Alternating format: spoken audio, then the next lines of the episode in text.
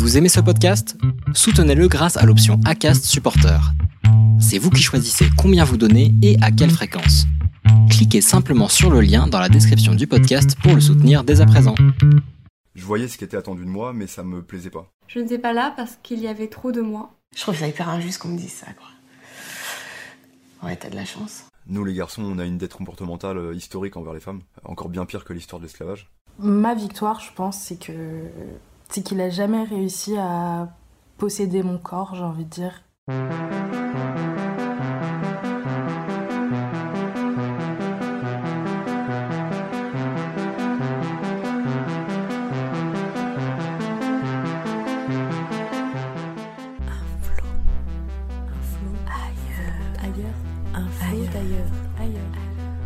ailleurs, un flot d'ailleurs,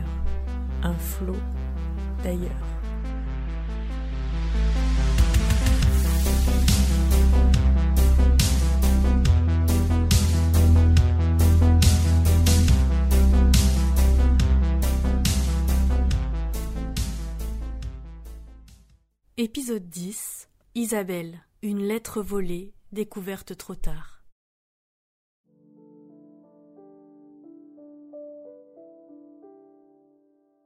À ses 21 ans, Isabelle décide de rechercher ses origines. Elle passe par des institutions françaises jusqu'à choisir des moyens plus individuels. Son seul but est de rencontrer sa mère biologique. Cependant, la réponse à ces questions prend une toute autre forme. Aujourd'hui, à 30 ans, elle est auteure des livres La vie greffée, paru en 2017, et Laïcienne, paru en 2021. Elle y partage son parcours de vie à travers un récit autobiographique et une fiction. Par la suite, elle s'envole pour Miami afin de découvrir un bout du puzzle manquant.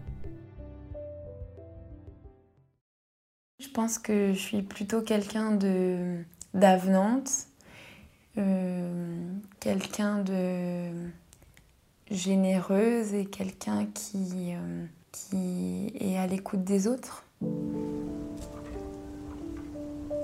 Donc, je m'appelle Isabelle, j'ai 26 ans, je suis éducatrice spécialisée à Paris. Voilà, je m'occupe de, de enfin, j'accompagne des adultes en situation de souffrance psychique.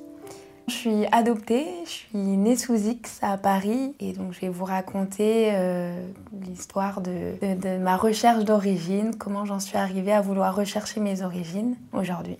J'ai été adoptée euh, très tôt, à l'âge de 4 mois et demi, en région parisienne, par un couple qui avait déjà adopté avant moi deux, deux, petits garçons jumeaux. On habitait sur une péniche à l'époque sur la Seine. Et donc très vite, euh, avec mon arrivée, on a, mes parents ont fait construire une maison. J'ai grandi euh, un peu comme tous les autres enfants sans trop me poser de questions euh, sur mon adoption. On savait que qu'on était adopté, on savait qu'on avait cette particularité. Ça n'a jamais été un sujet tabou dans, dans ma famille, on pouvait en parler, mais c'était pas forcément notre conversation tous les samedis soirs autour de la table. Euh, Aujourd'hui, bah, on en parle parce qu'on a tous les trois retrouvé notre, notre famille biologique. Enfin, du moins du côté de notre mère. On se soutient énormément aussi. Et puis, en fait, ce qui est pas mal, c'est qu'on se comprend énormément. Quand j'ai eu 19 ans, en fait, tout a démarré à ce moment-là. Mes, mes frères m'ont dit avoir retrouvé leur, euh, leur mère de naissance. Et à ce moment-là, il y a beaucoup de questions qui me sont venues à l'esprit, beaucoup de choses qui m'ont chamboulée. Je me suis dit, bah, moi aussi, quoi. J'ai besoin de faire cette quête de mon côté. Mes parents vous avez toujours dit, euh, en fait, c'est votre histoire, vous en faites ce que vous voulez. Et si vous avez envie de nous le partager, bah, tant, tant mieux, sinon c'est pas grave. Mais c'est seulement à mes, mes 21 ans que j'ai entrepris la première démarche où je suis retournée à l'aide sociale à l'enfance de Paris, où je suis née, pour aller réouvrir mon dossier. Je l'ai réouvert euh, avec la présence de la pédopsychiatre qui s'est occupée de mon adoption à l'époque. Je pouvais euh, monter mon dossier et l'envoyer au CNOP. Mon dossier été enregistré en 2014. Et puis, donc, les recherches ont commencé de leur côté. Donc, euh, la politique un peu du CNOP, c'est que bah, s'ils retrouvent, ils nous appellent comme ça un jour. Et c'est ce qui s'est passé quelques mois après. Correspondante du CNOP qui s'occupait de mon dossier m'a contactée et qui m'a dit Oui, on a bien retrouvé votre mère. Malheureusement, elle est sous tutelle et en hôpital psychiatrique, ce qui fait que je dois passer par le juge des tutelles pour demander si elle est en capacité ou non de recevoir l'information que vous la recherchez. Je suis encore dans l'attente et quelques, quelques mois après encore, cette, même personne me rappelle pour me dire que finalement le juge des tutelles avait statué qu'elle était en incapacité de savoir que je la recherchais après euh, bilan de santé. Pendant plusieurs mois quand même j'ai essayé de rappeler le CNOP pour savoir s'il y avait des avancées, pour savoir si elle était sous tutelle encore ou non. Et puis comme je voyais que ça avançait pas, début 2018 j'ai fait appel à un détective privé qui est allé rouvrir des, des, archives départementales pour moi à Paris. Malheureusement, ça n'a rien donné. Mais on s'était dit en amont que de toute façon, si ça donnait rien, bah, je ferai un test ADN. Il faut savoir que c'est des, tests illégaux euh, en France, donc euh, je l'ai fait passer euh, par un autre pays, puis après il est, arrivé chez moi. C'est très simple, c'est un test salivaire, on crache dans un tube, j'envoie le tout en Irlande, et puis on a les résultats sous 6 à 8 semaines après. Un jour, je me rappelle, je vais au travail et puis j'ouvre mes mails euh, nonchalamment. Et puis, et puis là, je, je vois un, un, profil, je peux dire comme ça, un profil qui m'avait envoyé en anglais We have a DNA match. Je vais sur mon compte de, du, site de l'agence et puis là, euh, il y avait mes résultats qui étaient arrivés. Je précise que quand j'avais ouvert mon profil, j'avais mis trois lignes en anglais pour me présenter. Voilà, je m'appelle Isabelle, euh, ma mère serait sous tutelle en EPLC à Paris, euh, elle serait née en telle année, elle aurait tel prénom, etc. En, quelques jours, en fait, ce, cette personne me dit toujours en anglais, on, on, parlait en anglais, elle me dit mais en fait, il faut absolument que tu m'en que tu m'en apprennes plus en fait sur, sur ta mère pas de souci. Puis je lui passe même mon Facebook et j'avais oublié que sur mon Facebook j'avais fait des vidéos, notamment une vidéo YouTube pour annoncer mon livre qui était paru un an avant. Donc cette personne-là a regardé ma vidéo et en fait il, me répond en me disant waouh mais en fait j'ai vu ton profil Facebook, tout ça. Il faut absolument que j'en parle à mon père. Son père était un, un petit peu réticent quand même, puis quand même a fini par regarder mon Facebook et notamment ma vidéo YouTube et là il a dit bah oui en fait il n'y a pas de photo quoi c'est euh, la fille de ma cousine. Sauf qu'en fait, ça a été comme un miracle des deux côtés, parce que pour eux, leur cousine n'avait jamais eu d'enfant. Mais ils sont rendus à l'évidence. ils se sont dit, en fait, elle lui ressemble, donc c'est pas possible autrement.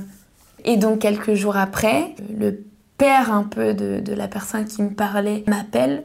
Donc, lui, il parlait français, qui m'a dit qu'il s'est présenté à moi. Donc, du coup, moi, j'ai eu beaucoup de, de d'étoiles dans les yeux, ça a été l'ascenseur émotionnel en me disant ça y est, ma, ma, ma quête, ça y est, touche à sa fin. Puis là, euh, cette personne qui m'annonce en même temps que ma mère euh, est décédée, vient, vient, de décéder à Paris en novembre 2017. Donc à quelques mois après, on s'est raté. Je me suis un petit peu écroulée à ce moment-là. Voilà, j'ai aussi des idées noires euh, à vouloir me supprimer aussi pour pouvoir uniquement la rejoindre en fait, puisque c'était mon but de, la rencontrer. Et donc euh, il m'a fallu quand même, pendant plusieurs jours, j'étais euh, un petit peu... Euh, je savais plus trop où j'en étais, c'était compliqué pour moi de mettre un pied devant l'autre, aller au travail comme si de rien n'était, enfin revenir en arrière, c'était plus possible en fait. Et puis en même temps, le cousin de ma mère, quand il m'avait appelé, il me dit Mais tu sais, ta mère, elle a un frère, donc tu as un oncle. Il me dit Il va falloir que j'aille le mettre au courant. Effectivement, une semaine après, il allait le mettre au courant. Et en fait, mon oncle est tombé des nues, mais pas parce qu'il savait pas. Lui, sa sœur lui avait dit euh, Je suis née en 91. Elle lui avait dit en 1997 qu'elle avait laissé un enfant à l'adoption qui s'appelle, une petite fille à l'adoption qui s'appelle Isabelle. Je s'était toujours dit que c'était à sa sœur de le dire au reste de la famille si elle en avait envie, parce que c'était tellement intime que c'était pas à lui de l'annoncer euh, comme ça, quoi. J'ai chamboulé aussi une famille de l'autre côté de l'Atlantique, faut le dire. Et après, il m'a passé le numéro de téléphone d'un ami qu'elle avait en France. Et cet ami, je l'ai contacté et j'ai toujours contact avec lui aujourd'hui. Et lui, comme était très proche de ma mère à Paris, il m'a raconté spécifiquement sa vie à Paris. Ils sont connus en 1997 et en 98, ma mère est allée me déposer une lettre à l'aide sociale à l'enfance et il était présent ce jour-là et elle lui a dit ce qu'il y avait dans la lettre. Elle lui a dit en fait euh, qui elle était, qui était ma famille, euh, pourquoi elle m'avait laissée à, l'adoption, etc. Elle m'avait sûrement mis aussi le nom, le nom de mon père biologique et elle m'avait laissé son numéro de téléphone pour que je la contacte euh, voilà, quand j'aurai la lettre. J'apprends ça en juin dernier et pendant des années, on m'a jamais parlé de lettres. Donc je suis rentrée dans une colère noire et je suis toujours quelque part dans cette colère contre l'administration française. Puis il y a euh, à peu près deux semaines, je suis je suis allée pour la première fois de ma vie au CNOP aller récupérer mon dossier. Puisque de toute façon, après le décès de la personne, si la personne n'a pas dit non après sa mort, eh ben ils sont, ils doivent me, me donner son identité. J'ai été contactée par une journaliste de France 5. Cette personne m'a demandé de lui raconter mon histoire, ce que j'ai fait, et elle m'a proposé de participer à, à, une émission sur le plateau de, du Monde en face, présentée par Marina Carrère d'Ancos. Le test ADN, tout ça, j'avais tout livré un peu sur le plateau, quoi. Euh, où là on m'a limite pointé du doigt, enfin la présidente du CNAP m'a limite pointé du doigt euh, en me disant que c'était illégal. Donc je l'ai regardé très sereinement, parce que moi je suis très très sereine par rapport à ce que, ce que j'ai fait. Et je regrette pas du tout, si j'étais à refaire, je le ferais encore dix mille fois. voilà, ils m'ont, ils m'ont tendu cette, cette chemise cartonnée. La personne, notamment la, la, ma correspondante du CNAP, était énervée sur le coup, parce que comme quoi j'avais dit sur l'émission que, que j'avais été prise pour un numéro et que ça l'avait, elle l'avait pris en plein cœur, qu'elle l'avait pris directement pour elle. C'est pas mon problème en fait. Elle le prend comme elle veut. On a eu quand même deux bonnes heures d'entretien et aujourd'hui j'en suis à éplucher mon dossier. Je peux pas juste rester les bras croisés. Et en fait, euh, moi je suis croyante et genre, je, je, crois que je vais revoir ma mère et j'ai pas envie de la, la regarder dans les yeux et juste me dire, bah, en fait, je sais tout mais j'ai rien fait quoi. Aujourd'hui, j'ai envie de, de partir de mon histoire pour justement pouvoir euh, faire avancer les choses.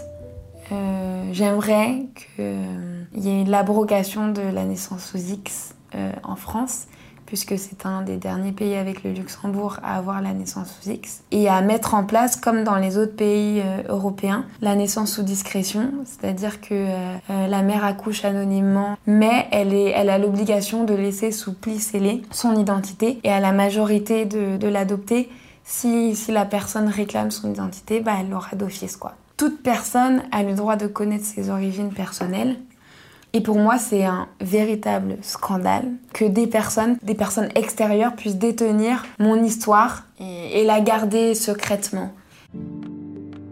J'ai écrit un livre qui s'appelle La vie greffée, lien des yeux, lien du cœur, qui est, qui est sorti euh, en mai 2017 aux éditions du Jubilé, où je raconte euh, bah, toute mon adoption et ma recherche d'origine, toutes les démarches que j'ai dû entreprendre.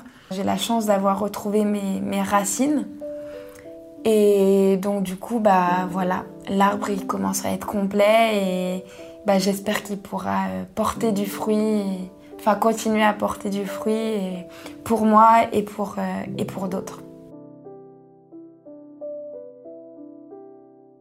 Isabelle et moi sommes nées toutes les deux un 11 décembre. Et même si quelques années nous séparent, notre rencontre est ce qu'on pourrait qualifier de coup de foudre amical. Rien que ça. Je l'ai rencontrée grâce à l'association La Voix des Adoptés. Lors du lancement de leur web radio, Isabelle y travaillait en tant que chroniqueuse, tandis que moi, j'y étais invitée afin de parler de L'œil des cigognes, la série documentaire que vous venez d'écouter. Après l'enregistrement de l'émission, Isabelle est venue me parler et elle s'est portée volontaire pour se joindre au projet. C'est donc quelques jours plus tard que nous nous retrouvons chez elle pour faire une première interview rencontre. Je lui avais proposé un entretien d'une demi-heure et au final, je suis restée avec elle pendant trois heures, tant nous avions de choses à nous dire. Je m'étais dit à ce moment-là que ce genre de connexion n'arrive que trop rarement. J'en étais très surprise, et je dois le dire, j'étais un peu chamboulée. Aujourd'hui, Isabelle est une de mes amies, celle sur qui on peut compter même si on ne se voit que très peu. Et là, je m'adresse à toi personnellement.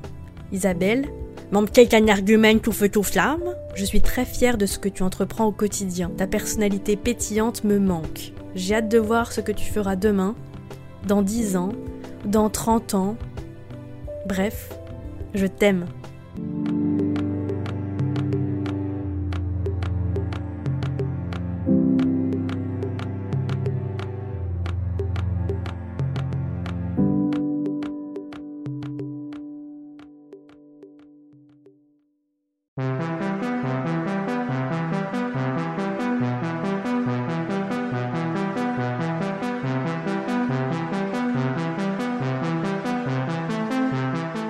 Viens d'écouter l'épisode 10 d'Un flot d'ailleurs. Cet épisode est né d'une collaboration avec l'association La Voix des Adoptés. Et aujourd'hui, il est produit par Rester dans le flot. Il a été réalisé et monté par Amandine Clément. À l'image, Jules Colli. À la prise de son, Vincent Gauthier. Le mixage est réalisé par Baptiste Burlot. La bande son originale par Valentin Fourneau. Si tu souhaites voir cet épisode en images et en son, je t'invite sur mon site web d'ailleurs en parlant du loup.net. Tu peux également me rejoindre sur Instagram sur le compte de Rester dans le flou podcast ou mon compte personnel ailleurs a.2l EURS. Si tu souhaites soutenir un flot d'ailleurs, tu peux laisser un avis 5 étoiles sur la plateforme d'écoute de ton choix. Promis, ça ne te prendra pas trop de temps et ça nous encourage grandement à continuer. À bientôt et n'oublie pas, ailleurs c'est ici et maintenant.